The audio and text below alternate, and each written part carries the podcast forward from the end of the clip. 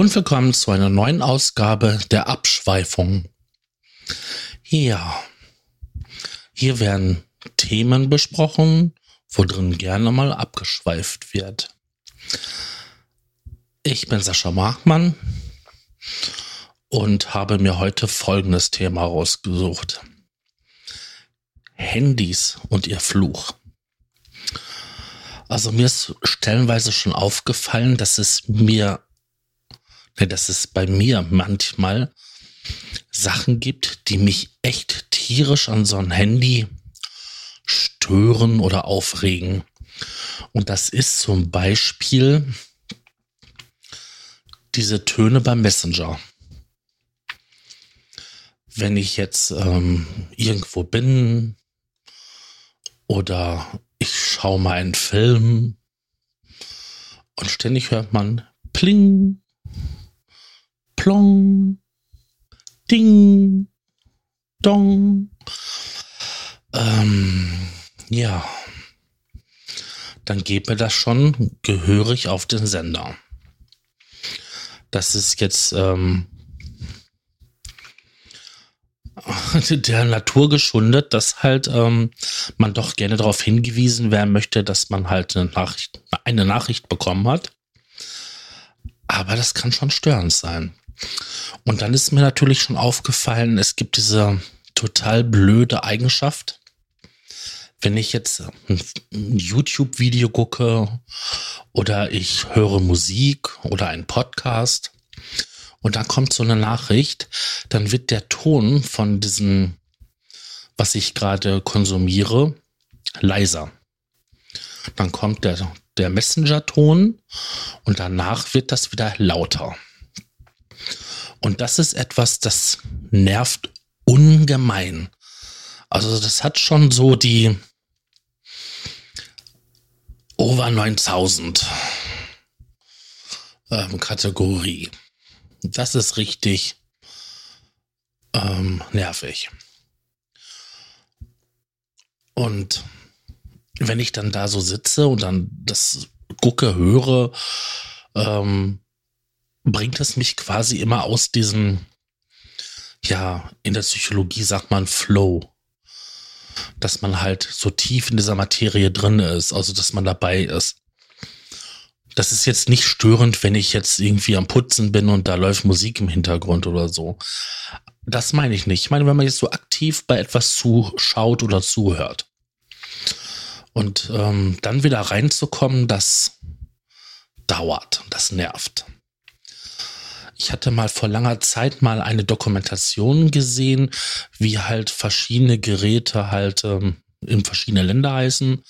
Zum Beispiel, es lacht sich jeder Engländer oder Amerikaner darüber kaputt, dass bei uns ein Mobiltelefon Handy heißt, was in deren Muttersprache so viel bedeut bedeutet wie handlich. Kannst du mir mal dein Handlicht geben?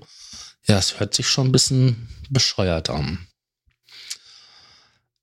in Grönland oder war es in, ich glaube, nee, nicht Grönland. Wie heißt denn diese kleine Insel oben im Nordmeer?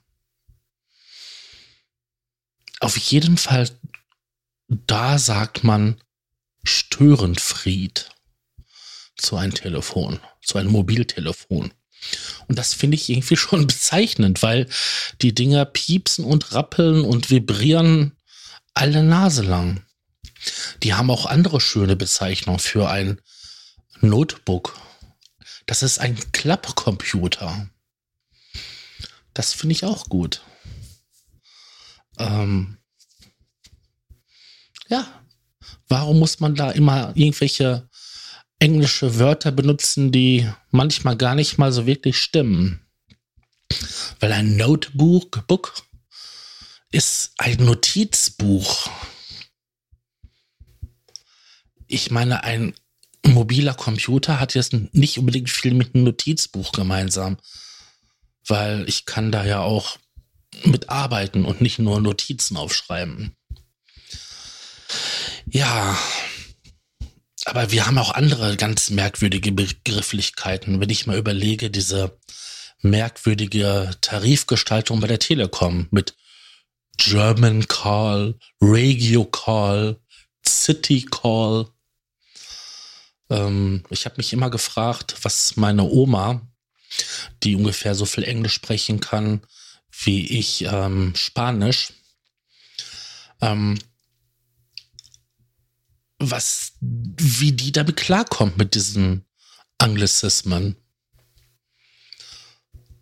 Tja. Ich meine, bei so, solchen Sachen wie T-Shirt, da ist das ja irgendwie klar. Ne, sieht da aus wie ein Tee und ist ein Shirt. Aber Handy? Tja. Die Sache ist ja auch so, dass bei Familienfeiern es meine Mutter echt gar nicht mehr gerne sieht, dass alle ihr Telefon rausholen. Also ihr Mobiltelefon. Weil äh, die Leute dann da alle sitzen, haben das Ding in der Hand und sind damit beschäftigt. Und irgendwie gar nicht mehr so dieses Familienflair, Familien, ähm, Gefühl aufkommt, was man sonst bei einer Familienfeier ja hat.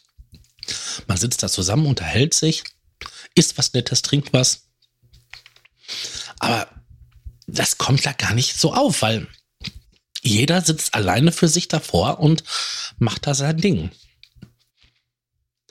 Also ich kann das sehr gut verstehen, dass meine Mutter immer sagt, die Handys sind ein Fluch. Ich meine, sie hat ja auch selber so ein Gerät gar nicht.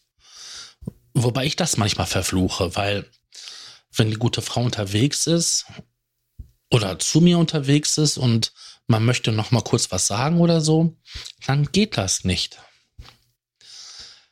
Wir haben uns ja alle mittlerweile so dran gewöhnt, dass die Leute immer und überall super zu erreichen sind. Das ist ja heutzutage mehr als normal. Also, wenn ich Online-Banking mache, setzt meine Bank voraus, dass ich ein Handy habe, um mir halt die TAN zu schicken. Eh, gut, es gibt noch andere Verfahren, so wie diesen TAN-Generator, den man am Monitor halten muss.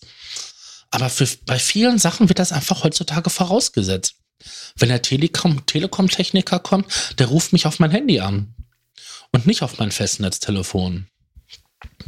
Was ja meistenteils dann ja auch gestört ist in dem Fall. Ähm es sind so viele Sachen